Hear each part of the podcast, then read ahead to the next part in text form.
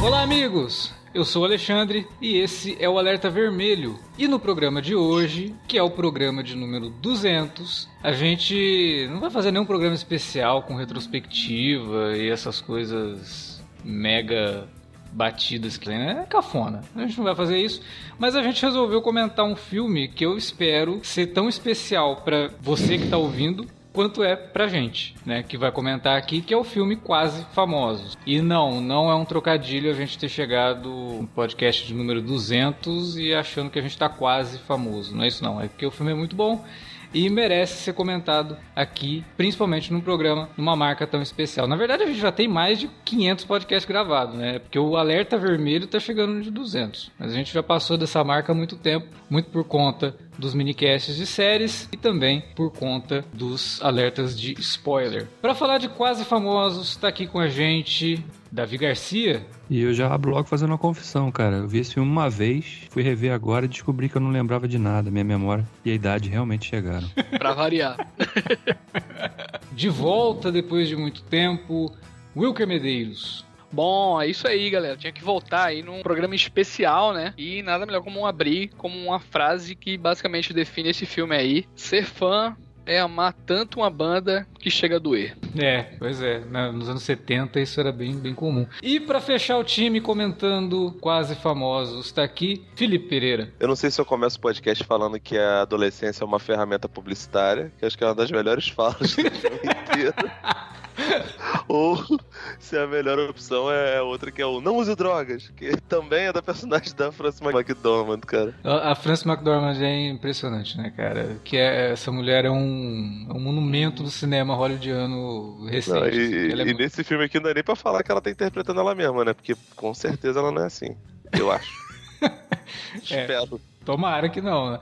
Mas a gente vai falar muito dessa personagem também ao longo do programa, porque ela é importante pro diretor do filme. Logo depois da vinhetinha, a gente volta para falar de Quase Famosos.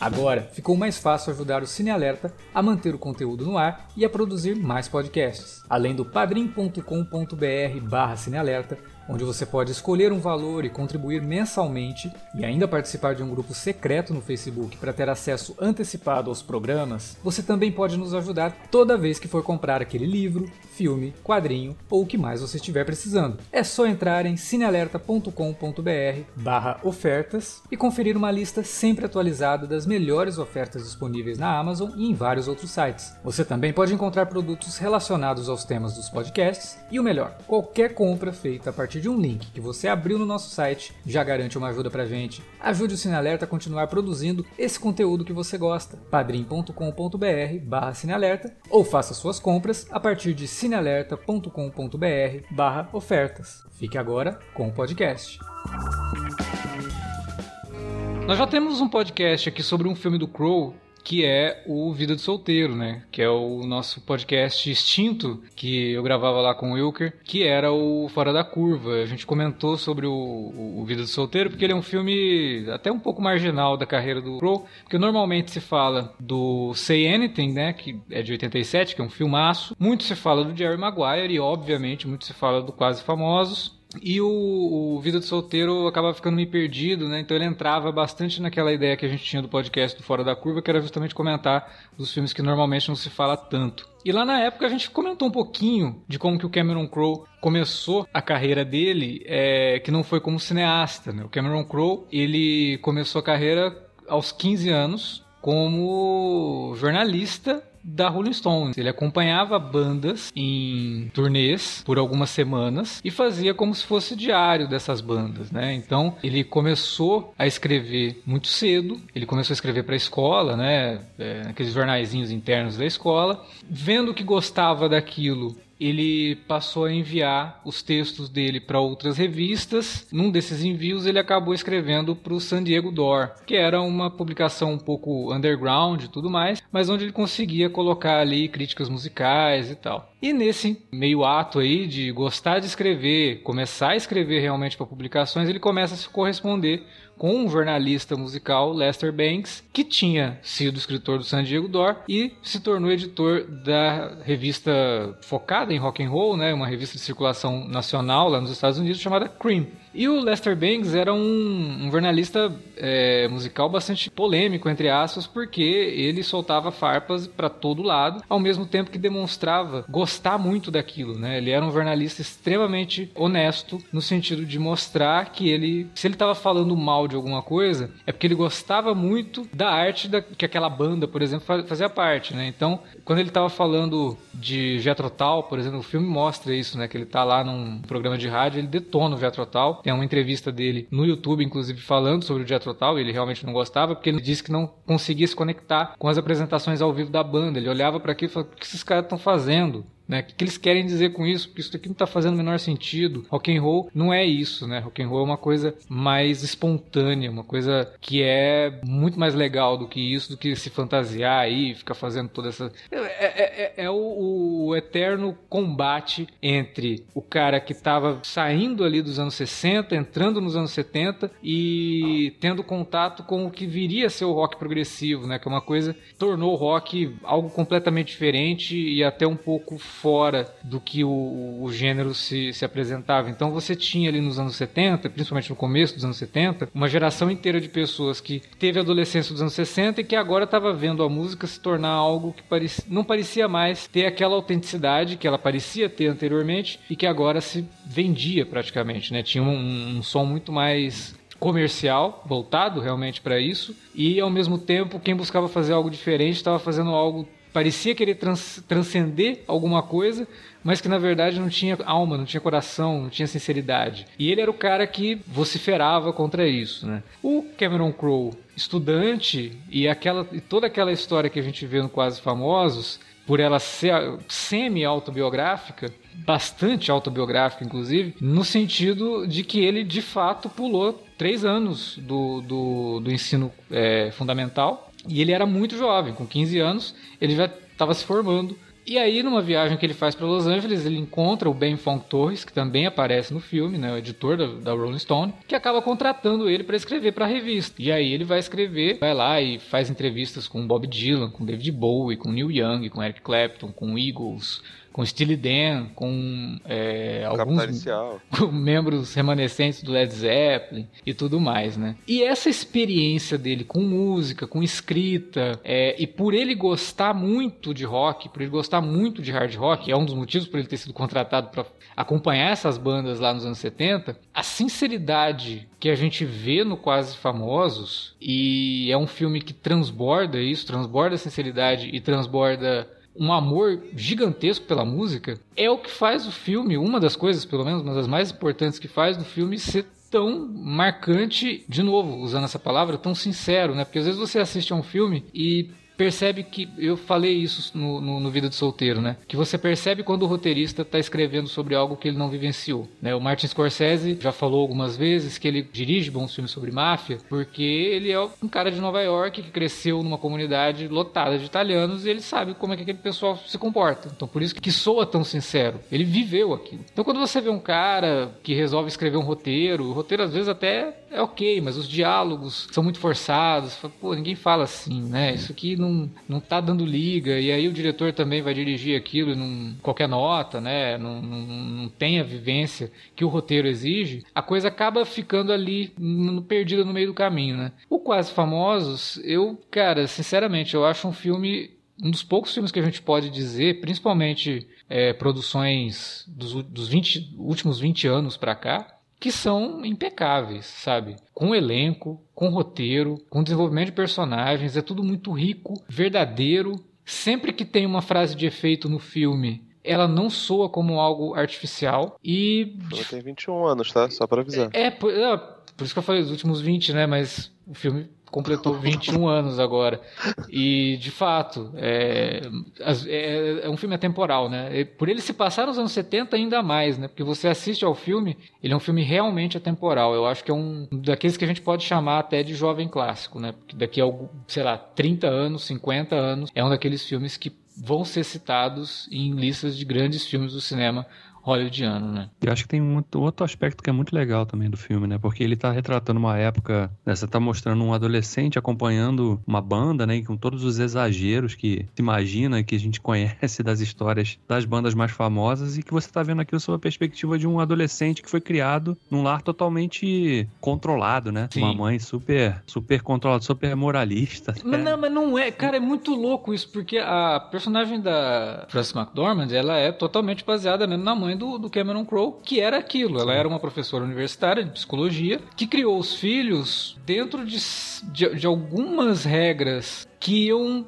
contra algumas coisas que hoje você poderia dizer que são conservadoras. Ela, ela não gostava de rock, mas ela não, não, não era conservadora, é isso que é louco, porque ela. Ela, até... não, ela não proibia, né? Que é assim, Não, a e filha até. tinha os discos em casa. Não, e né? não é Então, nem isso, ela, ela tinha ideias até meio pra frente pra época. sim. Só que ao mesmo Era. tempo isso ia é, contra as ideias do rock and roll. É muito louco, porque Tem uma o que- contradição o tempo todo, né? é, é, é. Que eu vejo assim na personagem da Frances é que ela, eu não acho que é assim, ela é hiperrealista do ponto de vista de da gente enxergar ali, de fato, assim, uma pessoa até por, por determinadas frases e exageros que ela, que ela fala ali, porque ela é literalmente ao contrário de tudo que é convencional. Ao mesmo tempo É. que ela é, ela tem essa raiz conservadora, mas ela tenta ir de tipo o, o pessoal lá não come carne, ela não comemora o Natal normalmente, ela, ela comemora o Natal em junho porque ela é contra o capitalismo, é totalmente antidrogas assim nesse sentido, tá ligado? É, ela, Mas ela é careta essa- de um lado, mas pra frente de outros, né? Tipo, É, então ela eu acho tenta, que ela, é, tenta cara, ela, ela é uma comunista infiltrada, cara. Ela claramente é soviética e está lá. Caraca, o Vilker me, me- me- ele fez ele fez Inception. É isso. Ela é uma comunista infiltrada, cara.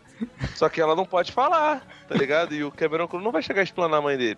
eu acho Assim até que o. Eu acho, eu acho que o próprio Quase Famosos, que o Alex citou aí, muito pela experiência do, do Cameron Crowe, né? E tudo que a gente já tinha falado, né? Só, só uma vírgula também em singles, porque singles eu acho que não fez sucesso pelo tema abordado lá, que era o grunge. mas... Mas foi, mas foi Cameron- responsável por, por fazer o grunge explodir de, certa Eu forma. sei, né? É muito eu tô- louco Eu isso. tô zoando, eu tô zoando com o Grunge. Eu sei, o Grunge é. Todo mundo ama essa porra aí. Mas o que eu quero dizer é o seguinte: que eu acho ele, por outro lado, Alex, que ele relata com, com propriedade, né? Aquelas vivências e tudo aquilo ali. Eu acho que ele é um filme, ao mesmo tempo, também muito apaixonado pelo É. rock, por todo esse universo e tal. E ele consegue criar. Quase como se fosse um conto assim de como era aquela época, sabe? É. até os momentos mais é, brutais em relação à droga, em relação a conflito, né? A embate entre pessoas, enfim. Toda aquela, aquela questão, ele consegue ainda assim dar uma floreada, né? E, e passar uma sensação de tipo de, um- de um momento, de um recorte ali, quase que mágico, né? Tava vendo que ele até participou de turnês, né? Várias Sim. bandas também, assim, pegando carona e tudo mais. E é, fez turnê com o próprio Led Zeppelin, né? Então, são realmente o filme é uma amálgama desses dessas várias vivências dele, né, que ele coloca ali diversos momentos do roteiro, mas eu acho que ele consegue passar uma sensação de um recorte especial naquela data, sabe, daquele daquele daquela época ali. É, até porque ele tá falando de um momento de transição, tanto pra música quanto pros personagens, né? Porque o menino, que é o William, que é o alter ego dele, ele tá passando por uma transformação. Ele tá saindo. Quer dizer, ele tá quase entrando na adolescência, porque ele foi criado como se ele tivesse mais idade do que ele realmente tem, né? Ele acaba descobrindo isso depois, mas enfim, ele, ele é muito avançado pra idade dele. Ele tá com 15 anos, né, no, no filme. 16 anos no, no- no- Ele ele gurizinho, Eleven. ele, ele, tá, ele tá com 16 anos no- naquele momento, mas ao mesmo tempo ele tá no último ano da escola. Então ele já tá se preparando para ir pra faculdade. Ele tá num momento de transição e descobrindo ali algo que pode ser a carreira dele como jornalista. A banda, né, que é o Stillwater, é uma banda que também tá no momento de transição, que é maluco, que os caras se comportam como se eles fossem uma bandinha pequena de abrir show do Black Sabbath, mas na verdade, fora desse universo deles, os caras estão fazendo sucesso. Eles não, eles não têm noção do sucesso que eles estão fazendo. Eles estão passando de uma banda pequena para uma banda grande começando a enfrentar os problemas que bandas grandes enfrentam, como por exemplo os membros da banda começarem a brigar por atenção. Né? E aí tem. Os receios também, né? Que cada um tinha ali. É, porque você... eles tentavam o tempo todo passar que eram, entre aspas, profissionais, Uhum. né? Só que, tipo, aquelas características e todo aquele medo que os caras tinham, né? Em revelar, assim, uma, uma a, a provável entrevista, né? As verdades que estavam acontecendo, tipo.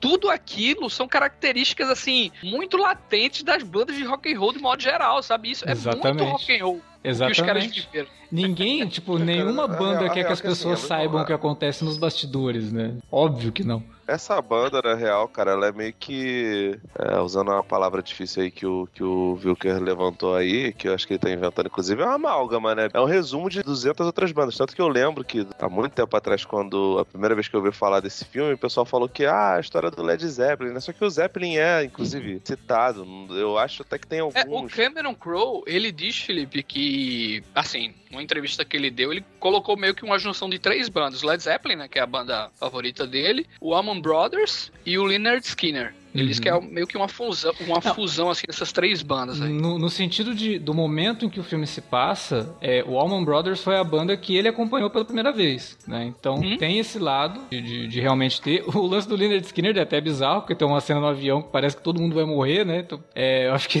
tem alguma coisa ali realmente em cima do Leonard Skinner. E do Led Zeppelin, a- o lance do vocalista brigando com o guitarrista, né? O guitarrista que tinha que ter só uma- uma- um lado místico, mas que na verdade tava roubando toda a cena, muito mais do que o vocalista. Cara, a cena da camiseta, né? Que eles recebem a camiseta lá da gravadora e, tipo, toca o cara que é o guitarrista no centro, mó bonitão, assim, com o rosto é, nítido, e os outros membros da banda tudo pra trás, com o rosto desfocado, cara.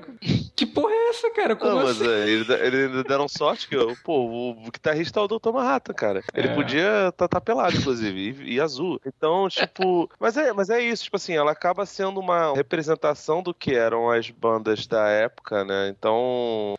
a maior ideia do, do Quase Famosos é, tipo, mostrar um, um cenário, mostrar uma cena, né? O rock tem muito dessa, dessa parada de, de, de cena. É, se fossem fazer um Quase Famosos aqui, provavelmente seria é, ou axé anos 90 ou a- a- o pagode anos 80 90. Rock de É que- Brasília, né? Nos anos. Final dos anos 70. Não, tô falando música de verdade. Rock de Brasília Ah, cu. tá. Rock, de Brasília só, só presta Plebe Hood. Agora, porra, você tem uma cena que tem Travesso, Soueto, Catinguele, porra, é muito mais rica. É, dá, dá É. pra tirar muito mais ideia, é verdade. Dá pra, pô, dá pra fazer, dá pra fazer 200 séries da Netflix, inclusive.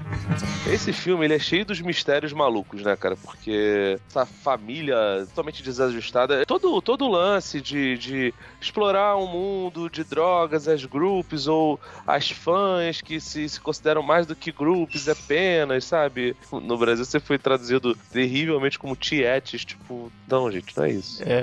tá ligado? Mas, enfim, Inclusive É, a legenda todo esse oficial cenário tá, tá idílico. Tiete. a Tiete, é ótimo. Mas assim, todo esse cenário, esse cenário diferenciado faz tem, tem seu sentido, tá ligado? Então, você não colocar uma banda de verdade, você botar uma amálgama, do, sabe, uma, uma banda que pode ser uma representação de todas as outras, é muito mais maneiro, muito mais, mais esperto. Até, até pela identificação, né? Porque aí muita gente fala, ah, não, esse negócio que tá sendo mostrado aconteceu com tal banda. Pô, isso daqui aconteceu com tal banda, né? É, e aí quem gosta também de música como o, o Crow, assistindo ao filme, um mar de referências acontecendo ali pra poder ficar identificando, né? Tem coisas E que... outra, não parece genérico, porque É. a banda poderia parecer muito genérica, mas o cara teve cuidado ali de compor música. Não, a primeira vez que eu vi- A primeira mais vez que eu assisti o filme, eu fiquei assim, mas peraí, essa banda existiu mesmo? É uma biografia.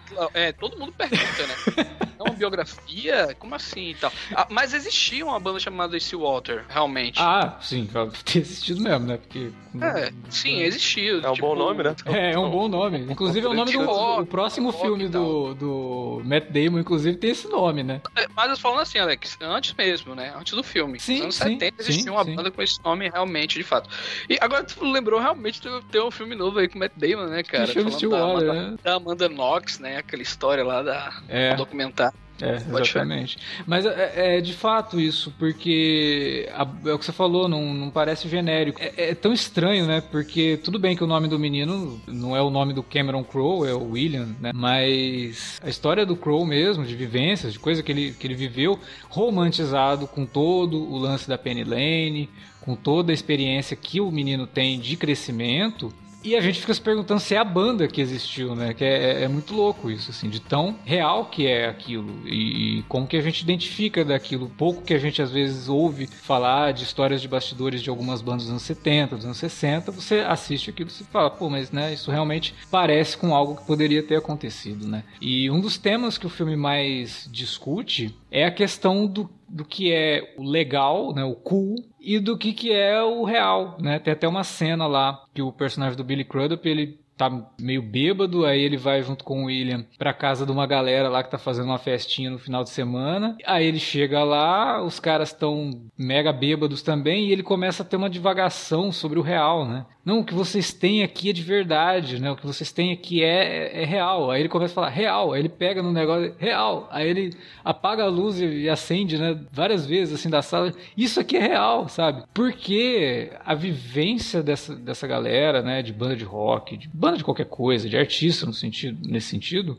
é voltada para as aparências, é voltada para uma máscara que você tem que vestir, né? Por isso essa discussão toda de que, porra, o moleque vai contar como a gente é de verdade, não pode deixar isso acontecer, né? Porra, por que não? É a- foi a marca, inclusive, que tornou o Cameron Crowe o mais jovem escritor da Rolling Stone foi isso, né? A capacidade dele de mostrar essa coisa mais real que ninguém estava acostumado a ver das bandas. Essa, essa, é, esse diário, basicamente, que ele fazia em turnês de bandas lá na Rolling Stone.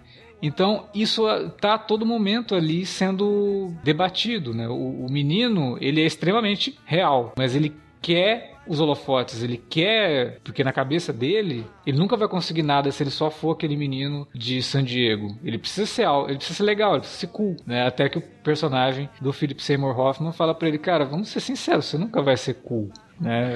Ele, ele fala, ele, ele não nem fala apenas dele, né? Ele coloca a classe de modo geral. É, a né? gente nunca vai ser cool. Nossa É, a gente não, é, cool. cara. É. O cara que é cool lá, o cara que é bonitão, o cara que é diferente, velho. A gente, tem- a gente tem que fazer o nosso trampo, o nosso trabalho, tem que falar a verdade e tal, né? É. E isso aí ele, ele diz também. Você tem que falar muito do que tá vendo. Isso, isso é para a própria crítica, né? Para o que a Exatamente. gente é, para o que a gente analisa, a gente como fala aí para para outros públicos, né?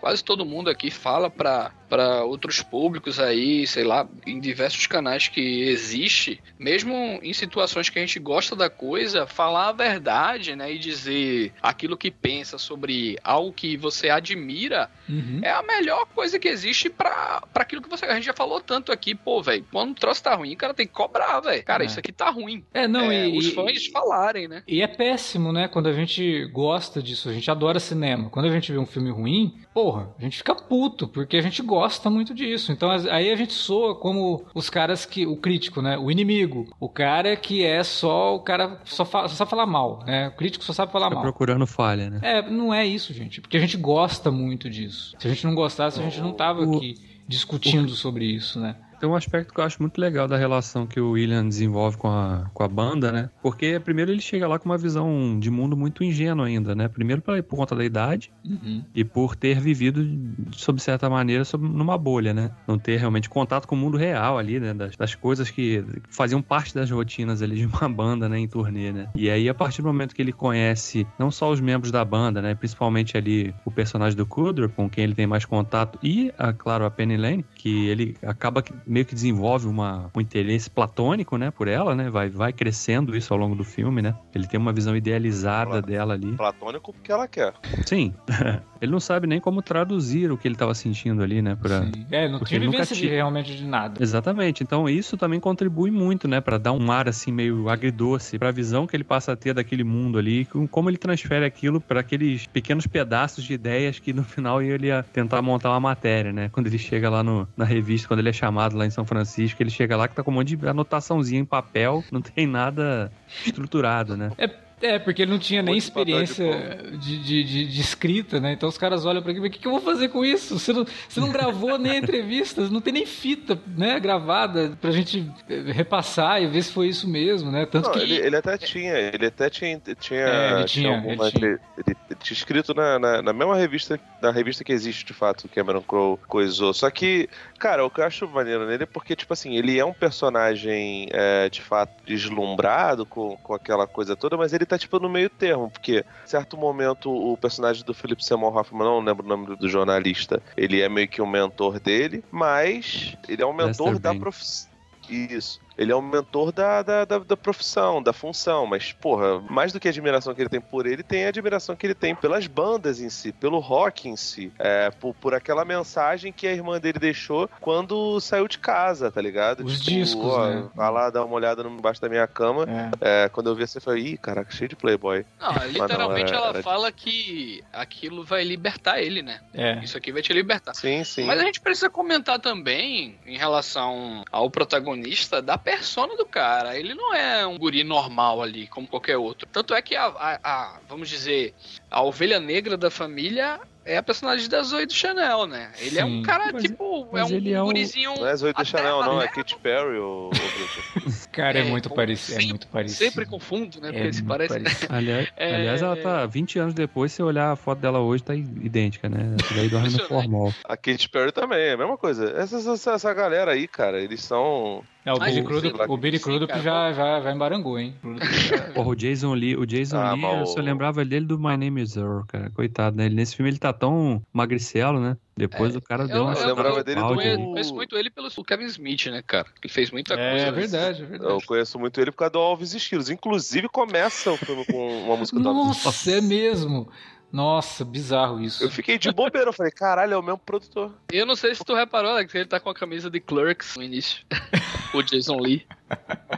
Ele tá lá fazendo propaganda lá pro, pro parça dele. Mas É. sim, pô, voltando a essa questão do protagonista, ele, é, ele sempre tem aquela cara assim, meio que bobinho, né? Como o cara meio que. é, o, eu acho que o Crow usa muito essa questão do, do riso dele, né? Da, da- de como ele se comporta e tudo mais. O, o, o próprio ator mesmo, Patrick Fugit, ele tem aquele ar, assim, tipo, o carisma dele tá naquele rosto dele, né, cara? De como ele, ele age daquela maneira tão, tão simplória, tão. né, Ele nem Mas precisa. Às vezes ele nem precisa de diálogo, né? Só não olhar assim. É Então tem- ele tem essa, essa essência, assim, meio que neutra, né? Ele, o cara tá falando lá absurdos, né? O, o, o crítico lá tá falando absurdos e, e ele tá só olhando e rindo da situação, sabe? A mãe dele tá brigando com a irmã dele e falando coisas bizarras e tal assim, ele só fica olhando assim, tipo rindo também, sabe? Então o comportamento dele é muito diferente, pô, das outras pessoas também. Mas ele é um cara que tá muito deslocado o tempo todo, né? Ele, embora seja jovem, ele não consegue se misturar com as pessoas da idade dele. Sim. Porque ele já tem uma maturidade muito maior. E ao mesmo tempo, ele não é bem aceito pelos adultos, porque, porra, peraí, é um garoto, né? É só uma Ele não, criança. a gente não pode E- fazer ou falar certas coisas aqui, porque, né? E quando ele tenta ser, tipo, do meio do malzão, né, assim e tal, né? Não, é. Eu sou rebelde, eu sou do rock, eu sou o inimigo e tal. E, e a Penny olha pra ele assim e fica. é, até- assim, a- essa, cena é muito forte porque depois ela- ele revela algo que aconteceu. Que o líder da banda, né, faz com ela, né? Tem toda aquela aposta lá e é uma cena muito forte, muito tocante Sim. pra, pra Penny. Pô, é a melhor Mas cena essa- do filme, né? É. Essa anterior aí, cara, dele, dele se estressando lá, explodindo. Não, eu sou o inimigo, você tem que ver e tal. Eu, eu ajo de forma diferente. Porque pras meninas, ele era o bebê, né? É. As meninas encaravam ele sempre como o bebê e Elas tal. desvirginaram ele fazendo a suruba fofa. Nunca vi uma suruba fofa. É, uma Cara, aquela. Eu vi uma, eu vi uma entrevista com o Patrick Fugit e ele tava falando sobre essa cena aí, né? Uma entrevista recente dele. Que foi uma cena que todo mundo ficou muito nervoso, né? Porque ele tinha 15, ele fez 16 anos durante o filme. E é uma cena que. Mas pra, pra mim ele já era de maior, velho. Não, não era. E Geralmente ele... Hollywood utiliza, né? Isso... É, então, mas ele. ele. É uma cena que ele tá de cueca, no meio da Anna Paquin, da Kate Hudson e da Fairuza Balk, né? E elas estão, com exceção da Kate Hudson, todas as outras meninas estão quase sem roupa, né? E aí ele pega e comenta que ele tava morrendo de medo. Assim, primeiro. Ficar excitado, tô falando. É, ele usa um outro termo. Ele pega e fala assim: Eu tava com medo porque eu achava que eu era branco demais, ia ficar muito branco no, no filme, assim, tipo, ia ficar muito feio, né? Eu, eu tinha medo de que se uma delas me beijasse, eu não, so, não saberia corresponder o beijo direito na cena. E principalmente eu tinha medo de ter alguma reação fisiológica não é controlada. Porque, né? É complicado, mas foi tudo feito assim, com muito cuidado, com muita preparação. O Cameron Crowe deixou ele muito à vontade é, para fazer a cena, teve muita conversas e tudo mais. E, cara, o menino manda muito bem naquela cena. Não só naquela cena, mas ele manda muito bem nos diálogos que ele tem com a banda. Até ele, ele é uma entrevista que ele dá com alguns outros membros do elenco do filme e com o Cameron Crowe, que foi para comemorar os 20 anos, né? Foi ano passado essa entrevista. Inclusive, tá no canal da revista Rolling Stone. E aí o Billy Crudup, porque ele pega e fala assim, ah, eu, eu não tive tanto trabalho porque eu só tinha que acompanhar o que o Billy Crudup estava fazendo, o que a Kate Hudson estava fazendo, eles estavam indo muito bem. Aí o Billy Crudup pega e fala, não, eu entendo o que você está falando, eu entendo que você tem essa visão, mas pro ator, pro artista, a coisa não funciona se para quem ele está projetando não está voltando. Então, assim, o que eu estava fazendo, o que a Kate estava fazendo, era o nosso trabalho, mas a gente sabia que a gente podia fazer porque você trazia de volta pra gente, sabe? Chegava em você e você devolvia, né? Então não, não, não tem essa de que ah, não, você não teve que fazer nada porque a gente estava ali. Não, a gente tinha que fazer alguma coisa e você devolvia pra gente. É, né? Nesse sentido, Era nesse sentido, teatral, né, cara? exatamente. De, de é. não, e, ne, e, nesse sentido o filme dialoga até com o próprio um dos, dos próprios temas, né? Porque como uma banda funciona, quando todo mundo tá harmonioso né? Sim. Não adianta o vocalista cantar bem, o guitarrista tocar muito bem, o baterista sair do tom. E o Cameron Crowe, ele é muito perfeccionista, assim. E como é uma história que é o xodó dele, afinal de contas é a história da vida dele, de certa forma. é o melhor filme da carreira Não, dele, velho. Sem dúvida nenhuma, é o melhor filme da carreira dele e um dos melhores filmes do, do, do, dos anos 2000, tranquilamente. Como eu falei, é um, é um filme que a gente pode lidar como jovem clássico, porque é um filme que você vai ouvir discussão sobre ele daqui 30, 50 anos, sabe? E, e, é... e esse filme é ele é curioso também, né? Porque ele, na época do lançamento, ele foi um fracasso, né? De bilheteria, né? Em termos financeiros, porque não se pagou. Uhum. Mas ele se tornou cult ao, ao, ao, com o passar do tempo, né? É porque a crítica é um desses... foi muito generosa com ele, né? Todo mundo gostou muito. Ele ele, ele foi muito elogiado, foi indicado a vários prêmios, né? Então é, acho que as pessoas pararam e falaram, Oscar, não, né? Oscar, ele ganhou o assim, Oscar de melhor roteiro original, roteiro original foi indicado a melhor atriz coadjuvante para Frances McDormand, para Kate Hudson, que eu acho assim é um absurdo a Kate Hudson não ter ganho, só aquela cena dela que o Wilker até comentou, o negócio da cerveja, né? Que o, o menino fala para ela, é, o cara te trocou por 50 latas de cerveja, né? E ela começa a chorar, cai aquela lágrima e ela para, passa a mão assim na lágrima e fala: Que tipo de cerveja? E começa a rir ela vai de, de um ponto para outro, assim, que é um, um troço absurdo. Até é. O, é muito absurdo. O, e, o e automático, chega a ser automático a lágrima é, caindo. Assim cara, é, fala, é, é, muito natural. É uma coisa assim que. Tanto, essa cena tem duas histórias muito boas, né? Uma é que o Cameron Crowe, como eu tava falando, ele é muito é, perfeccionista. Então, na gravação dessa cena, eles ficaram um tempão gravando. Aí ela fazia a cena, ele mandava voltar e tal. E a, e a Kate Hudson já tava pé da vida porque ela sabia que ela já tinha feito a cena. Na cabeça dela, dela, essa cena eu já fiz. E eu tô repetindo essa cena aqui porque ele tá pedindo para fazer de novo, mas eu já fiz. Acabou o sol, né? Porque estavam aquela cena era de dia, o sol já tinha baixado, não tinha mais como continuar a gravação aquele dia. Parou tudo, né? E ela tava desesperada, ela virou para ele e falou: "Cameron, a cena que você quer já já tá gravada. Eu já fiz. Assista de novo que você vai ver. Tá aí, tá no meio disso daí, você vai encontrar". Aí ele falou: "Não, tranquilo, eu vou, eu vou ver aqui os copiões, vou ver que dá pra fazer, né? Aí disse que ele passou a noite assistindo. No dia seguinte, ele foi lá, bateu no trailer dela falou: Você tinha razão. A cena já tá pronta mesmo. Você mandou bem demais. É, Porque... tipo o De Niro, tipo o De Niro dirigindo o, o De Paula na pós-produção, né? Não, dois takes é o suficiente. não, não, De Niro, não, não, não, querido. É. Vai, vai na minha. Aí quando ele vai pra filha da puta, desgraçado, é um, É, é, um, é um mago. Mas não é, cara, é porque assim, é, minha experiência com audiovisual, acho que se quem tá ouvindo tem alguma experiência com audiovisual, talvez possa ter essa percepção também. Quando você tá lá gravando alguma coisa, nunca tá legal. Você, você vê assim, você fala, ah, beleza, não, vamos encerrar aqui, mas aí na tua cabeça, putz, isso aqui podia estar melhor. Só que quando você tá na ilha de edição, fechado ali, concentrado assistindo, muitas vezes aquilo que você achou que não estava legal, quando você assiste, você vê que tá. E aquela que você falou, não, beleza, pra mim valeu nessa, você olha e fala, pô, não, não tá. Não, não valeu. Então, a percepção que você tem depois assistindo aquilo numa tela, da forma como deveria ser assistido, é outra, né? E aí ele fala pra ela: não, beleza, é, realmente você fez a cena e tá aí. E a outra história envolvendo essa cena envolve o grande ídolo do Cameron Crowe, que ele até escreveu um livro depois sobre ele, que é o Billy Wilder. O Billy Wilder deu uma entrevista enorme pro Cameron Crowe, que virou um livro chamado Conversations with Wilder, e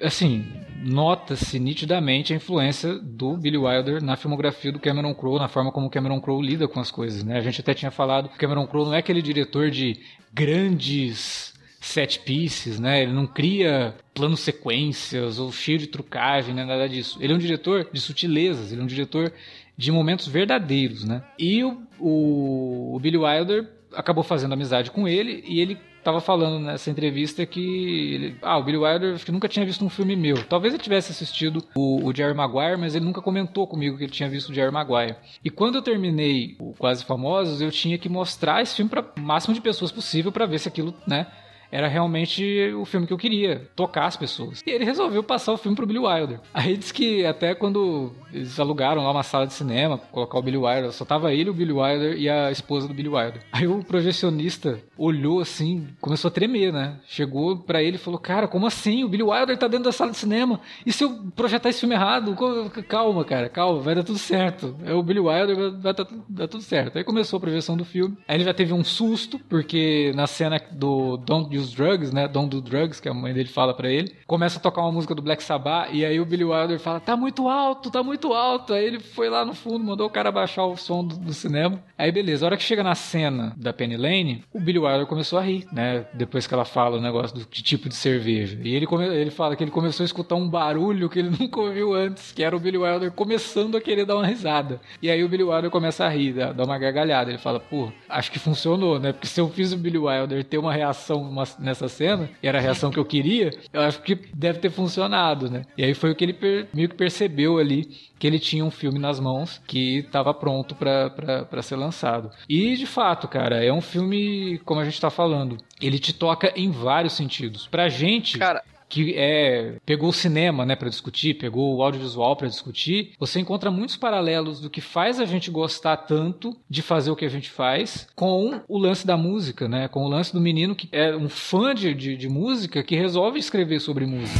Complementando o que você falou a respeito da, da Kate Hudson, eu tinha comentado, né, que era o melhor filme que o, o Cameron Crowe já fez e provavelmente é o, o grande papel da vida da Kate Hudson. Ela fala que não tem uma semana sequer que alguém não chegue para ela, que pare ela na rua, ou que sei lá, escreva algo na rede social dela e tudo mais, de que, tipo, o, o, que, a, o que esse filme, né, representou, o que quase, o que quase famoso representou para cada pessoa, o que a Penny Lane mesmo representou, e até ela mesma, ela disse que sente na vida, assim, algo muito forte por esse filme, porque ela disse que se pegou, tipo, vez ou outra, assim, pô, olhando para trás e tal, tipo, no consultório do terapeuta dela, e ela foi, pô, eu, eu tenho 40 anos, só que eu queria ser eu apenas e tal, queria olhar para trás e tal. E o terapeuta dela pegou e falou: Você queria voltar no ônibus lá do Stillwater, né?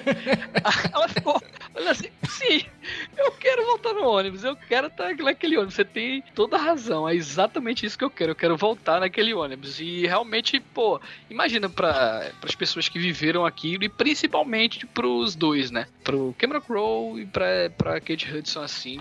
É os grandes, são os grandes. Depois disso aí, velho, ela decolou, né? E tal, assim. Sim, tipo, fez muita coisa. Puta atriz e, e, e, o Cameron também, né, cara? Ele já tinha feito, claro que o Jerry Maguire filme espetacular, É, eu mas eu, gosto acho muito que também. o, o Quase Famosos coloca ele num patamar acima, velho.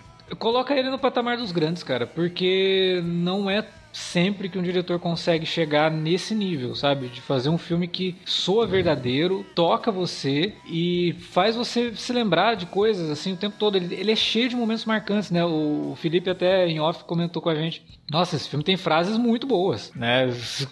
Dá pra fazer uma coleção de camiseta com frases que tem nesse filme. cenas muito bonitas, né? A cena da Penny Lane é uma, mas a cena do ônibus com o Stillwater cantando é, Tiny Dancer... É, do, do... é, é, pra mim é como se fosse acho que no, em Magnolia tem aquela cena lá com é. o mundo cantando Wise Up, né? E todo mundo junto. Essa é, é a cena do, do, do Cameron Crowe, né? Nesse quase famoso, assim, é todo mundo cantando junto e é um momento muito forte pro filme também. É catártico, e, né? Porque é catártico é pros personagens, do que eles estão vivendo ali, do menino descobrindo que aquela é a casa dele, né? Aquele é o lar dele, porque ele fala, eu quero, eu quero ir pra casa. Ela fala assim, você tá em casa, cara. A Kate Hudson, velho, inclusive, é, falando assim de grandes cenas, tem aquela incrível cena da ressaca lá, né? Que ela tá bêbada e tudo mais, e o, William chega lá pra meio que resgatar ela e tudo mais. E ela disse, cara, que um dia antes ela saiu, tipo, pra beber e tal, com o Jimmy Fallon, né? Que, que faz, pra quem Sim. não sabe, o Jimmy Fallon faz aí o, o empresário, da é. banda e tal, e o próprio Jason Lee. E ele pensou, putz, velho, ela pensou, né? Ela, ela, deu uma entrevista muito legal pra um podcast, né? Quem quiser ir atrás aí, o Origins ela falou lá. Ela pensou, tipo, pô, velho, que merda, eu tô indo direto pro trabalho daqui. Tipo, eles saíram de lá do, do, da farra quatro da manhã. Pô, eu preciso ir pro trabalho e, tipo, ok, eu vou pro trabalho agora para fazer uma cena de ressaca, eu de ressaca, ok. Aí, tipo, quando ela chegou lá no, no estúdio, né, e tal, para gravar, o Cameron olhou assim para ela, aí ela pô, eu olhei para ele assim, acabada e tal, visualmente assim, pá. Ele olhou pra mim e disse, é, rock and roll. Aí, tipo, bora filmar. A atriz de método, né? Não, essa cena que vocês citaram do avião é muito boa, né? Porque ela é uma cena carregada de tensão, que o pessoal começa ali, todo mundo, né, fazendo sessão de terapia, né? Ah, Jogando, cara, botando todos bom. os podres para fora, né? Tipo, fazendo confissões ali. E quando a coisa vai, ela termina de um jeito muito engraçado, cara. Você tá naquele momento tenso, caraca, o avião vai cair, vai morrer todo mundo, né? O desastre das bandas, né? Inclusive, uma das inspirações era do. daquela Skinner, banda né? que morreu exatamente assim, né? E, e aí a cena tá tenso o tempo todo, de repente o cara fala assim, quer saber, eu sou gay. Aí o avião fica calmo. Então, conseguiu, o João conseguiu sair dessa. O cara fica com aquela cara, porra, por que, eu fui abrir minha boca, né?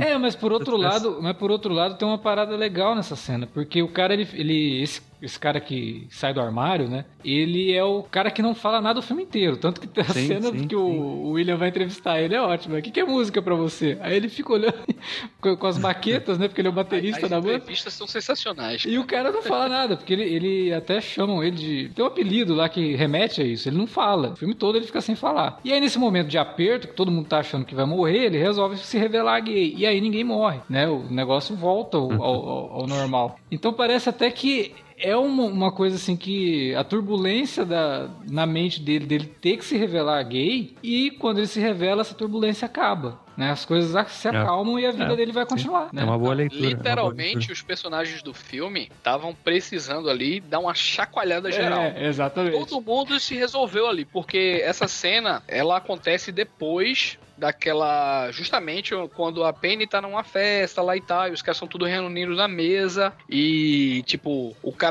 o que era o primeiro empresário lá dos caras, né, cara, que é vivido pelo Nolan Taylor, é, ele basicamente expulsa a Penny de lá porque a mulher do cara tava de lado, né, e tal. Então tava aquele climão, assim, todo mundo se batendo, né, e tal. Então o, o avião serviu para cada um desopilar, estressar, falar o que tava sentindo um do outro. Saíram dali, tipo, a banda acaba agora, né, ou é. fudeu tanto que ele fala. Fora que, porra, você imagina você ter que conviver com, com várias pessoas, assim, num ambiente de uma rotina muito estressante, cansativa, né? Porque, porra, uhum. você trabalha muito, descansa pouco e pode curtir menos ainda, né? Da, da sua fama ali, né? Sim. Pô, e... cara, tem histórias de bandas com 40, 50 anos que os caras nem se falam, tá ligado? Tipo, Sim. Sim. Só, só convivem por, por, tipo, por obrigações profissionais e tal, assim. É. Tipo, Não, muitas bandas acabaram por isso. Tipo, acho que 80% das bandas. Acabam por conta disso. O cara quer carreira disso. solo, sabe? O cara quer. Meu, já era essa banda. Eu tenho coisas é, que eu quero são... fazer que são minhas e os caras não deixam. Imagina né? você ter que manter uma uma harmonia num, num, negócio que depende disso, né? Você não tem como. É igual o time de futebol, cara. Se, se tiver dois, três caras muito mal ali, não adianta, vai sofrer.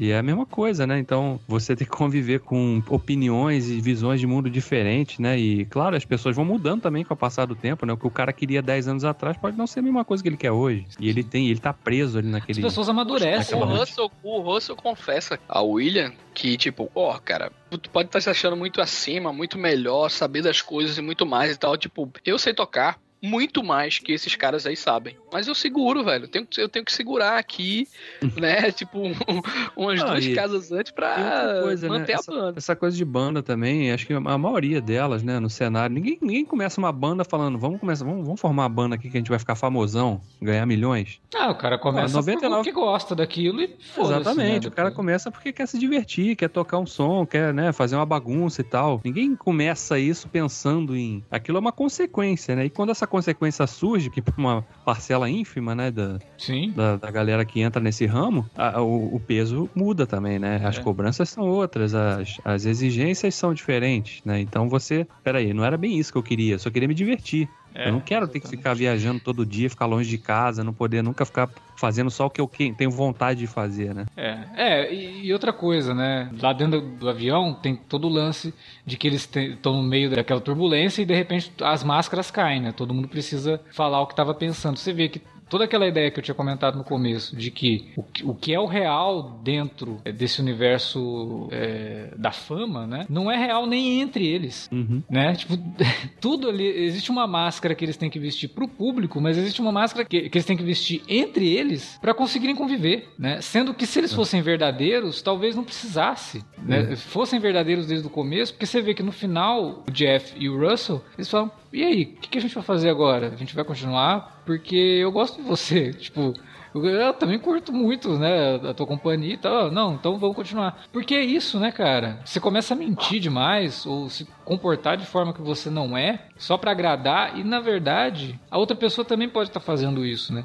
E aí é. quando as coisas se acumulam e de repente, porra, mas eu não gosto disso. Ah, como você não gosta? Né? Eu tô fazendo porque você falou que gostava. Pô, mas eu falei que eu gostava para te agradar. Pô, mas como assim? E aí volta e tudo que aconteceu era um tentando agradar o outro porque achava que um ia pensar tal coisa, sendo que era muito mais fácil chegar e cara, então, cara, se a gente fizer tal coisa, será que vai dar certo? Né? Mas o ego é muito grande, né? Sim, é um, é um sabotador constante, né? Acho que nesse, é. nesse mundo assim de fama, né? De, e é, é, de bandas, é, né? é muito interessante como que o filme dialoga isso com os dois personagens, com o Russell e com o William, né? Porque ao mesmo tempo que o Russell tá na busca por uma coisa real, o William tá na busca dessa fama ilusória, né? E aí um tem que perceber com o outro, falar não, não, não é isso. É pouco é. assim, eu quero um pouco do que você tem é. e o outro também, né? É. Eu quero a sua, eu quero um pouco da sua visão de mundo, eu quero um pouco da sua experiência, né? É. Não, é porque você não tá sabendo aproveitar o que você tem também. É. O Russell tem um diálogo com, com o William nesse sentido e o William tem um diálogo com a banda toda nesse sentido. Fala, porra, olha o que vocês fizeram com a Penny. A Penny é a maior fã que vocês têm. E olha o jeito que vocês trataram ela. Como que vocês podem hum. falar que vocês fazem pelos fãs? Exatamente. É. Aquela questão que você falou, né, que o, que o Crow tinha meio que pensado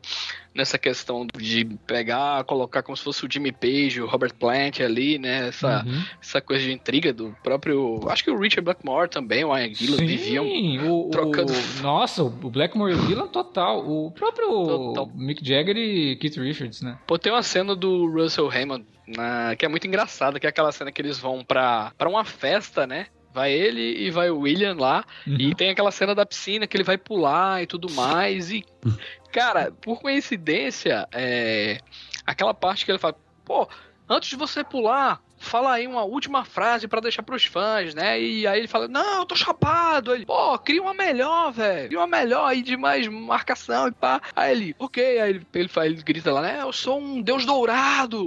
pô, essa frase, quem disse foi o Robert Plant, velho.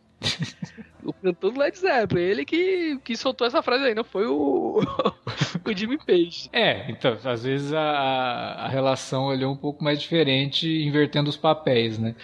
Mas tem uma, uma, uma bobagemzinha também com o Jimmy Fallon, né? Que ele começa a comentar: não, porque vocês têm que fazer isso agora, vocês têm que viver o agora, as pessoas gostam de você agora. Daqui 20 anos ninguém vai querer saber de vocês, vocês têm que viver o momento. Vocês acham que o Mick Jagger vai estar com 50 anos rebolando, fa fazendo rock em cima de um palco ainda? Isso é muito bom, velho. E, e isso, Muito isso já era bizarro. Em, pronta, né, cara? isso, mas isso já era bizarro em 2000. Imagina que a gente tá em 2021 e ele ainda continua. Continua. Porra, é foda, né, cara? Não, e ele fala dos fãs também nesse momento, né? Os seus maiores fãs, os maiores, daqui a 10 anos, eles não vão nem lembrar que vocês existem, cara. Eles vão estar pagando boleto por aí e tal. e é isso. Vocês têm que pensar nos discos que vocês vão vender agora, porque no futuro os caras vão fazer cópia da- das fitas, né? Vão copiar em fita os teus discos pros amigos, né? Não, e é, e é Ah, bem pô. isso mesmo, cara. Você vê que é difícil uma banda se manter nativa por tanto tempo. E as que conseguem se manter nativa, poucas conseguem se reinventar ao ponto de sempre terem aquela quantidade absurda de fãs que tinham no, no auge. Então, você vê, por exemplo, uma banda como Deep Purple, o Deep Purple tem álbuns deles recentes que são maravilhosos. Só que quem ouve, cara, é uma parcela muito pequena, sabe? É quem realmente É um gosta, nicho, né? é um nicho que A ficou. banda, a banda vira nicho, né? Exatamente. Não, não, não é mais. O Deep Purple, nos anos 70, era uma baita de uma banda, né? É pioneira É. Deixa eu dentro falar, do. do- Alex, eu, eu acho que o rock ainda tem uma- um privilégio que a maioria dos outros ritmos é, simplesmente não tem, porque tem uma quantidade gigante de bandas que conseguem transcender e que, que se vão para certos cenários da, da América do Sul ou da Europa e ainda tem uma, uma, uma É, não, legião de de, fato, fãs, sabe? Tipo, eu- é por isso que quando o nego vem falar ah, rock é pra poucos, não sei o que, eu, eu, eu olho e falo, porra, bicho, você é das pessoas mais imbecis que, que poderia ter Não, na face da Terra. Parabéns. O rock é pra todo mundo, é algo extremamente popular. O próprio personagem do, do Philip Seymour Hoffman fala isso. Tipo, o rock é, é bobagem, mas é uma bobagem boa, é diversão. As pessoas têm que ouvir e se divertir, sabe? O rock é pra ser bobo, é pra ser cultura de massa mesmo. Não tem problema nenhum nisso, Uhum. né? Não Um tem adendo. elitismo nessa parada, Não, tá ligado? não tem que ter, não tem que ter, sabe? Por isso que ele odiava o, o Jethro Tull, né? Porque o Jethro Tull é rock progressivo. É uma parada que tava tentando transcender o gênero e ele não tava interessado nisso. Aí, um adendo, cara. Eu até comentei isso lá no, no, no grupo antes da gente começar a gravar. É muito triste você ver qualquer coisa com o Philip Seymour Hoffman sabendo de cortar que... o coração, velho. Sabendo que Agora- você não vai ver mais personagens fascinantes como ele conseguia transformar um personagem que aparece, sei lá, se você somar as aparições do, do Seymour Hoffman no filme, dá o quê? 10 minutos. Uhum. Mas o cara rouba a cena em qualquer momento que ele aparece no filme. Inclusive, velho, essa questão do Hoffman é incrível que quando o, o Crow entregou o roteiro a ele, ele meio que recusou, velho, o, o roteiro e tudo mais pra fazer o, o Lester Banks, porque ele queria criar uma persona, assim, um estilo assim muito diferente, tá ligado? Uhum. O diretor de elenco chegou pra ele, tipo, chega estranhou, sabe? Pô, velho, mas eu preciso entender o que é que tu vai fazer pra gente compor aqui também, né, e tal. E ele disse que começou a fazer, tipo, uma análise própria, né, criar dentro de si, fazer como se fosse audição, sem ninguém ver. Pra ele mesmo, velho. Tipo, interpretar e tal assim, criar, tipo, quando ele terminou e tal, e ele viu, né, o- o- os momentos que ele tinha que contracenar ali com o menino, porque são poucas cenas, né? Nesse filme, Sim. ele participa poucas vezes e tal. E, pô, o, o, o Levin, palavras dele, vai, tipo, isso mostrava, quando ele tava em cena, o quanto ele era grandioso. Porque o que o cara escreveu no roteiro, o que tava programado pra ele fazer, não era nada daquilo, velho. E o cara arrebenta assim, trouxe vivências e coisas marcantes, como a gente tava discutindo aqui, esses conselhos que ele dava ao guri, essas vivências do próprio Lester e tudo aí, tudo foi ele que, tipo, bolou e tal, criou pra trazer aquela, aquela persona, toda aquela questão dele levantar lá, pegar o vinil, jogar e tal, tudo aquilo ali, velho, foi grande parte ali improviso, sabe? Sim. Então, ele com- basicamente ele compôs o personagem e grande parte das falas, velho. É porque não é tem foda. muito, não tem muito registro do, do, do Lester É muito Ele raro. morreu em 82, né, Alex? Isso, isso. E até tem no- nos extras do, do, do DVD uma pequena montagem, assim, com algumas falas do, do Lester sobre o rock, sobre a música. Cara, é fascinante, assim. Eu ficaria horas vendo o cara falar, porque ele era realmente muito. Ele conseguia lin- linkar coisas e aí não, não terminava o discurso, sabe? Era uma coisa incrível. E você percebe que o Seymour Hoffman conseguiu captar isso. Você percebe a autenticidade ali. Se você assistir esses vídeos do Lester Banks falando, você percebe que tá ali muito do, do que o Seymour Hoffman fez, mas ao mesmo tempo, ele criou de fato um personagem próprio. Tem personalidade ali, ele não tá só replicando aquilo que ele deve ter visto, né? Então, a- as aparições dele ali são sensacionais e ele falando sobre música tem muito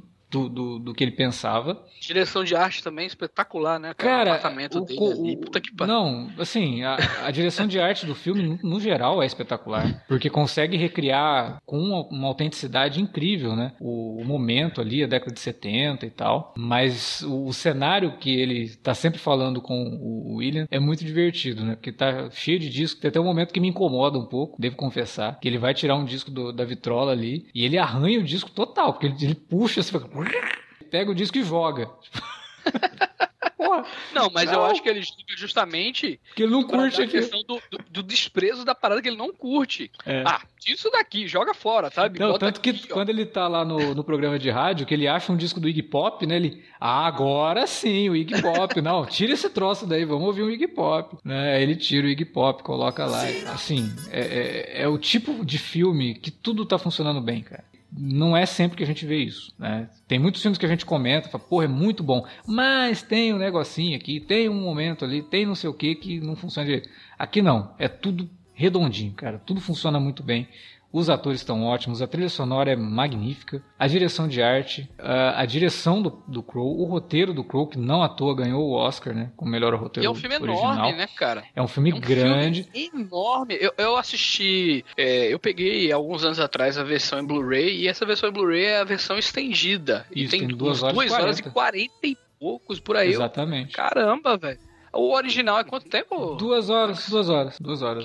É. Mas eu, eu sempre, quando assisto, eu assisto a versão estendida. Porque ela É é. 2 e 3.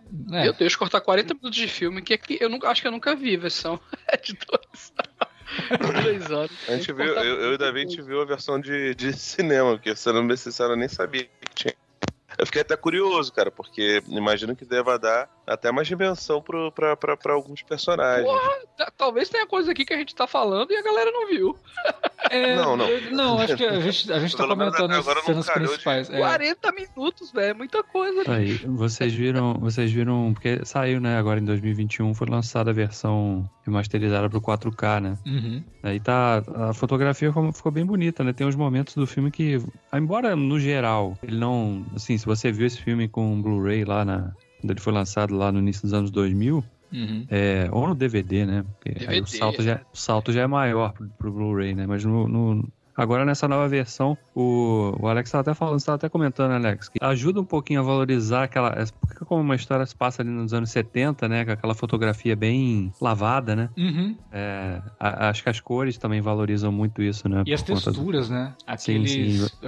Aquele. Aquelas roupas que a Penny Lane usa, que até Sim. tem um- umas plumas, uns negócios. Cara, aquilo salta. É muito estilizado, né? É. É, é. Não fica. Se, se vocês tiverem oportunidade de, de ver essa versão aí, vale a pena, né? Tá? Como, como eu falei na abertura, não lembrava de muita coisa do filme. Eu lembrava que eu gostava do filme, mas não lembrava assim, de aspectos da trama. Ah, agora vai acontecer isso, vai acontecer. Eu não lembrava mesmo. Eu tô, eu tô no time do Davi, cara. Eu não lembrava de boa parte da... Eu lembrava que ele não ficava com a garota, né? Evidentemente, que é Uhum. muito marcante. Hum. Porque, tipo, a primeira vez que eu vi, eu, eu- eu era adolescente, não devia ter a idade dele, porque eu não vi em, em, em 2000. Filme de seminudez, pô, família cristã não deixa, né, bicho? Eu não lembrava que tinha tanto subtexto, que o filme era meio que uma, um, um resumo, né, do, do que é a trajetória de uma banda de rock, sabe? Eu não, não lembrava que a, que a coisa era, era nesse nível, não, cara. É, e que os personagens eram tão ricos, porque cada um deles faz paralelos com, com, com dezenas de situações do, do- da, da cultura pop, em especial rock and roll, né? Mas faz paralelo com muita coisa. Eu não, não- não- eu não lembrava que o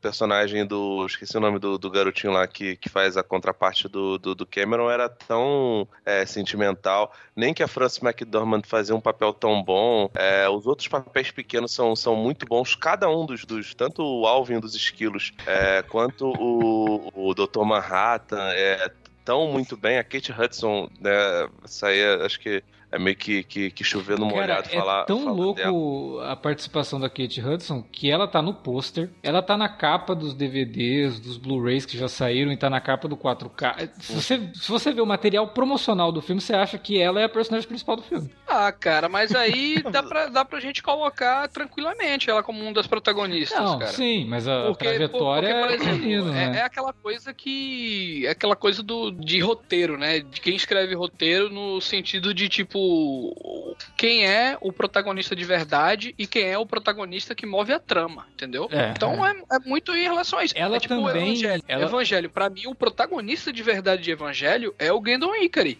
É Jesus. Gendo é o verdadeiro protagonista. E o, o protagonista que move a trama é o Shinji, velho. Então é, é só uma- um paralelo aí com. É, com não, é porque eu, eu digo o seguinte: se não é a Kate Hudson, talvez isso não, não aconteceria. Não, e a Kate Hudson inicialmente ia fazer o papel da irmã do, do William, né? É, pois é. Ah, aliás, tem uma história legal do, do, do ator que faz o William, né? Que ele foi. Cameron Crowe, quando ele tava fazendo os testes pro elenco, ele não tava divulgando sobre o que, que era o filme. Então, o pessoal chegava lá para fazer um teste sobre um filme sobre política. Que ia ter ali um jornalista, um, um rapaz que se interessa por política e que vai acompanhar um político. Não é, tipo, ninguém sabia que era a É, carreira do. Todos os homens do Presidente 2. Exatamente, tipo- né? O... Tipo, um negócio Que pariu, os caras estão de parabéns. Desse jeito. Aí o menino foi pensando que ele ia fazer isso, né? Ele ia fazer o teste pra um personagem que é um garoto que vai acompanhar um político e tal. Aí o Cameron Crowe começa Não, a é- entrevista com ele antes de começar o teste em si e pergunta pro menino: é, Então, você gosta de música? Aí na cabeça dele assim, tipo, música? O que, que esse cara tá falando? Ele, ah, sim, gosto, mas nem muito, né? Aí ele tá contando essa história no, nesse, nessa entrevista com, com, com o elenco aí pra comemorar os 20 anos do filme. Aí o Billy Crudup fala pra ele, aí você falou assim, é, mas me interesso muito por política, né?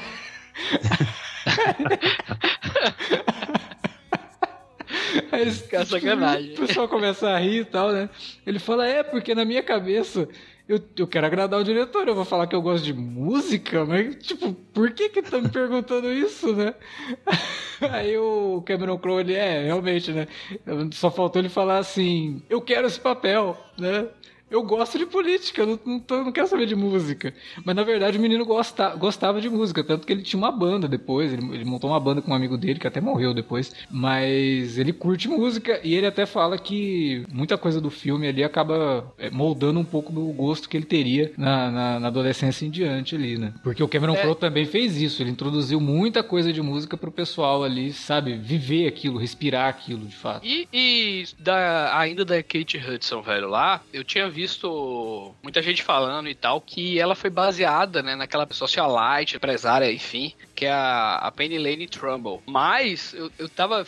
é, essa Penny Lane Trumbull também era assim. Participou, né, de grupos e tal. Tinha um, tinha um grupo ali, né, nos anos 70, né, que ela fazia parte, que era o The Flying Gather Girls. E ela saía por aí, aí é, ao lado de vários, várias bandas, né? Fazendo essas turnês e tal aí. Só que eu fui ver, cara, e pelo que a galera do elenco fala e tal, o pessoal lá, o próprio Cameron já come- comentou isso, ela é muito inspirada na mulher do Steven Tyler, velho. Que era Bibi Buell, que é a mãe da Liv Tyler. Porque na época o Cameron Crowe era apaixonado por ela, velho doido por ela. A Baby Boo é, é realmente assim a maior fonte de inspiração da Penny Lane. Muita gente sempre, o pessoal sempre cravou que era a Penny Lane Trumbull, né? Justamente por esse histórico e tal, mas a, a Bibi que também, né, era grupo e tal daquela época e tipo o Quebro Cruz era maluco por ela. É, o, o Crow depois ele fala que na verdade a inspiração ela é uma amálgama de várias pessoas, né? É, tem, Então- tem também a história da, da Pamela Desbarres, né, também, que pra ela era como se fosse um das três ali, né, e tal, né? É. Da Yoko Ono também. A Yoko, a Yoko tá mais pra, pra, pra esposa do. Deixa eu, de- deixa eu pensar aí, que- quem é que pode ter causado problema na banda pra banda acabar? Colocar aí. Não, mas tem um, tem um lance desse depois, né? Porque a, a, a mulher quase acaba com a, com a amizade dos dois lá, porra. A, É, é a esposa do a- Russell. a- também o, o, o personagem de Jason Lee parece que pagava ela, né? mano? É, o Jeff pega e fala, não, eu já, eu já fiquei com ela. Aí ela pega e fala, porra, mas isso não é confissão. Porque quando você ficou comigo, eu tava separada dele, né? Aí ele pega, é, mas eu ainda sou apaixonado por você. Nossa, cara, caralho. Porra, o Alvin é foda, né, cara? Não consegue. Cara, que, que nervoso que eu tive disso, meu pai do céu. Porque todo mundo já teve uma. Quer dizer, todo- dizem. É, muitas pessoas tiveram situações parecidas assim. Roberto Carlos tem uma música que é. Que é uh, comigo já aconteceu gostar da namorada de um amigo meu, tá ligado? Isso é muito rock and roll. Porra. Isso aí não dá nem pra falar que, que, que não é. Mas, cara, o que eu acho mais foda nesse, nesse bagulho é porque, tipo, cara, é- a relação de todos os personagens da, da, da banda. Eu adoro o Jason Lee, como o Vilker, eu também sou muito fã daquela fase é, que o Kevin Smith fazia filme no quintal de casa em Nova Jersey. Pô, eu, eu adorava. Aquela galerinha ali, né, velho? Matt Damon, Oh, é, Ben. Affleck, Jason Lee, sempre aquela mesma turminha. garotinha que fazia, fazia lá o Procurando M. Eu gostava muito, sabe? Eu adoro o Jason Lee, eu gosto muito de, de My Name is Earl, eu sou um órfão dessa série que nunca teve fim. Então, tipo, eu, eu, eu gosto, eu gosto do, do, do, do modo como eles lidam e eu gosto da construção, cara. Acho que funciona pra caramba. As relações de, de, de banda são muito assim, sabe? O, tem, tem gente até que fala que dependendo do, do teu estilo, você vai escolher um instrumento tal. Se você for um cara mais discreto, você vai, vai ser mais baixista ou baterista, vai ficar ali na cozinha, né? Mas nada a ver, né? Tem, bandas Pô, e bandas. O trabalho que o Cameron Crowe faz é muito bom, o roteiro é super econômico, é muito inteligente, as atuações tão boas pra caramba, seja os personagens grandes ou os, ou, ou os menores, como é o caso do, do nosso querido Philip Seymour Hoffman, cara. É realmente uma, uma, uma fatalidade que aconteceu com ele. Que, pô, eu queria muito ter visto ele fazendo mais coisas. É, a gente fica pensando, né? Porque a quantidade de papéis marcantes que ele fez ao longo da carreira, tanto nos pequenos, principalmente ali no final dos anos 90, começo dos anos 2000, quanto nos grandes, né? Que ele realmente toma a frente dos filmes e, e é protagonista. Cara, é um É, talento gigantesco, cara. Um dos maiores Pô, atores da Os geração. outros trabalhos dele, o mestre, Puta. meu Deus, velho. É, não. Mas todo mundo ali, todo mundo. Das como o Felipe falou, das pequenas participações, as grandes participações, todo mundo tá muito bem ali. Cara, um filme que daria uma sessão dupla muito massa que foi lançado no mesmo ano é Alta Fidelidade, né? É, Que, que traz aquele, um pouco dessa vibe, assim, também do rock, do, da música é eu ali. sempre achei que o Alta Fidelidade, na perspectiva mais do, do fã, né? Da, do- É. De quem ouve do que propriamente da galera ali que tá, eu, que tá atuando. Eu gosto do- de ver o Alta Fidelidade, às vezes até com o próprio Say Anything, por motivos até um pouco óbvios, mas também funciona bem com o Quase Famosos, cara. É, porque, são, porque justamente são duas per- perspectivas diferentes, né? Sim. O, no, no Quase Famoso a gente tá lá do lado do- dos caras, né? E tal, assim, no, no palco e tal. E no Alta Fidelidade é, é o fã, né? É como o fã. Não, o fã não, é o fã, é o fã, é o fã pedante. Oi? É, o fã, é, o- é- é- é tipo como se o, se o personagem do Felipe Seymour Hoffman fosse fã. É, tipo, que, que também é o crítico pedante, o crítico, cara. Eu ficava olhando e falei, nossa, cara, já viu? Viu que conhece a cena de, de, de cinéfilo de, de rede social do, do, do Brasil. Por aqui é complicado, bicho. Pois é. Mas são dois filmes que dialogam bem pra quem gosta de música, né? Acho que quem, quem realmente curte música. Eu não tô falando de rock, eu tô falando de música mesmo, sabe? E de É o cultura. prazer pela coisa, né, cara? Aquela coisa Exatamente, de, é, de é. você. O que eu falei lá no começo do cast, essa coisa do. De você se amar tanto a banda ou, ou amor. Ele tá falando. Ele fala, ela fala aí banda porque é a personagem dela, né? É Uhum. o que ela é. o que ela é. É o contexto tal. do filme, né? Mas. O contexto ali realmente que ela é- faz parte daquela espécie de categoria ali. Mas o, o que o, o Crow quer dizer realmente é que, pô, chegar ao ponto de gostar tanto de algo, de, da música, do, daquilo ali, ou de um disco, eu pelo menos já, já tive essa várias vezes essa sensação assim, né?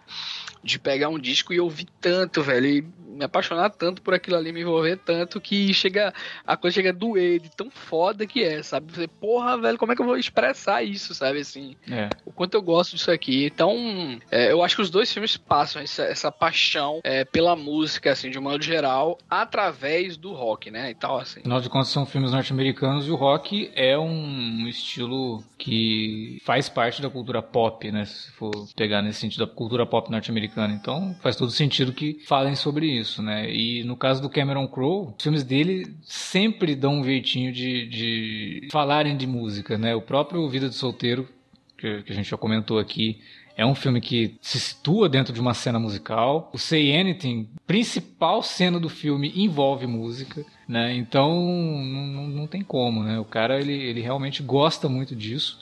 E o Quase Famosos é uma obra que eu acho que ele fez no momento certo. Ele amadureceu bastante para fazer aquilo. Ele não era mais o Cameron Crowe do Say Anything, que estava ali fazendo É. um filme para adolescente. Não, e pegando, pegando todos os caras do momento, os, os, os próprios roqueiros mesmo ali, né, velho? Tem cena com Chris Cornell, tem cena com É. Flea, tem cena com né, todo mundo. Sim. Esse filme é um filme de cinema mesmo, assim, grandes atores, pessoas né, envolvidas mesmo ali, é muito diferente, de fato. É, e aí quando ele pega pra fazer o Quase Famosos, ele já vinha de uma experiência mais madura, que foi o Jerry Maguire, que também preparou ele pra fazer isso, né? Então, ele fez no momento certo. Realmente, Quase Famosos ali é, o ápice da carreira dele e... Ah, porque o, o Jerry Maguire foi o primeiro filme, assim, que, tipo, pô, direção, aqui tem um cineasta Maduro, né? foda. É, que sabe trabalhar, assim, qualquer história, o cara é foda. É. E o, o Quase Famosos é o que ele ama, né? Porque ele sempre fez na vida dele. Ele era jornalista, né? Depois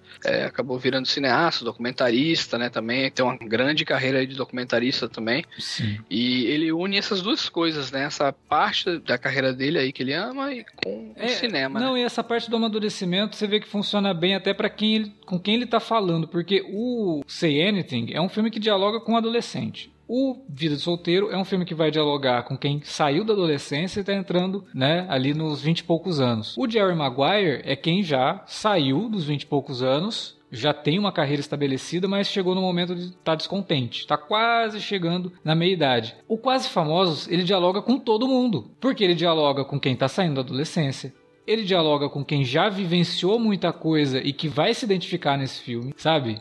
Ele dialoga com o cara que é mais velho, que vivenciou os anos 70, ali, quando assistiu nos anos 2000. Cara, é um filme universal. Não é destinado a um público específico que gosta de uma coisa específica ou que está num momento específico da vida. Não. Ele dialoga com todo mundo. É, com o adolescente, ele funciona muito bem. Inclusive, até o Roger Ebert escreve na crítica dele que ele acha um absurdo que o filme tinha um- uma classificação R para 18 anos, sendo que ele é um filme perfeito para adolescente, porque, sabe, E de um- fato, assim, o que. um monte né? de lições ali pra molecada É. que vai começar a vida. Mas ao mesmo tempo, ele também toca um cara como o Roger Ebert, que na época que esse filme saiu, já tinha mais de 60 anos. Né? Então, por quê? Até porque o cara viveu a vida dele dedicando a textos sobre cinema. É, e eu acho que ele se identifica muito ali com o próprio Cameron Crowe nesse sentido, de gostar muito da arte da qual ele resolveu é, comentar. Então ele é um filme, cara, que fala com todo mundo. E fala muito bem. Por isso que eu falei que se assiste ele hoje, se passaria tranquilamente por um filme produzido hoje. Porque ele é Atemporal, irretocável. né? Atemporal, né?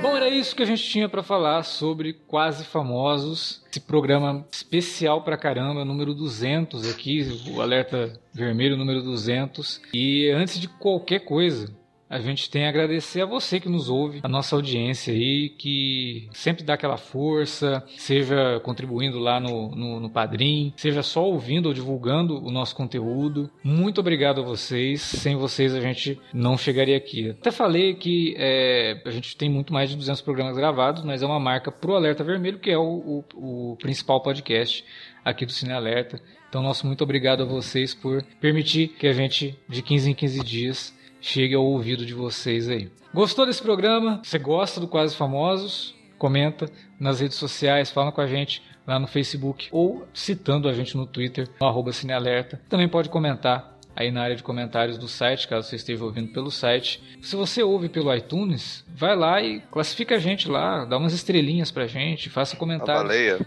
também. É, avalie o nosso programa lá no iTunes, que é sempre legal. É, a gente tá com uma avaliação até boa, inclusive. Me orgulho muito dela, mas dá para melhorar. É isso. Valeu, Wilker, pelo teu retorno para falar de um filme tão especial e espero que você retorne mais vezes, agora que já tá tudo certinho, porque o Wilker tava com um problema técnico que tava impedindo ele de voltar a gravar podcast, mas agora acho que já tá tudo resolvido. Espero ter o Wilker aqui para falar sobre mais filmes ou séries, né? Ou até quadrinhos, quem sabe, no futuro aí no Cine Alerta. Espero voltar, com certeza aí. a gravar mais com vocês aí também. O canal também, eu voltei com o canal. Às vezes eu tô dando um, uns espaços assim, mas sempre eh, voltei a produzir lá. Então acessa lá, Imersão Cultural né? Ele, ele começa a aí ele para, aí depois ele volta. Quando ele tá ficando quase famoso, ele para. Aí não quero fama, tá ficando quase famoso. É que ele é humilde, pô, é humildade. É, é assim, tem que ser assim. O Davi também, o Davi tá, tá indo bem lá no canal, né? Teve bastante postagem nos últimos tempos aí. Sim, não adianta muito, mas tem. Faz o jabá aí, Davi. Pessoal que, sei lá, resolveu ouvir a primeira vez o Cine Alerta, nunca escutou antes. Onde que o pessoal te encontra no YouTube? É, eu não sou tão eloquente, o canal que eu tenho não é tão eloquente quanto, quanto o do Wilker, que é muito mais pensado, roteirizado, bem estudado, né? É outro, é outro nível. Só não o tem meu... o mesmo carisma.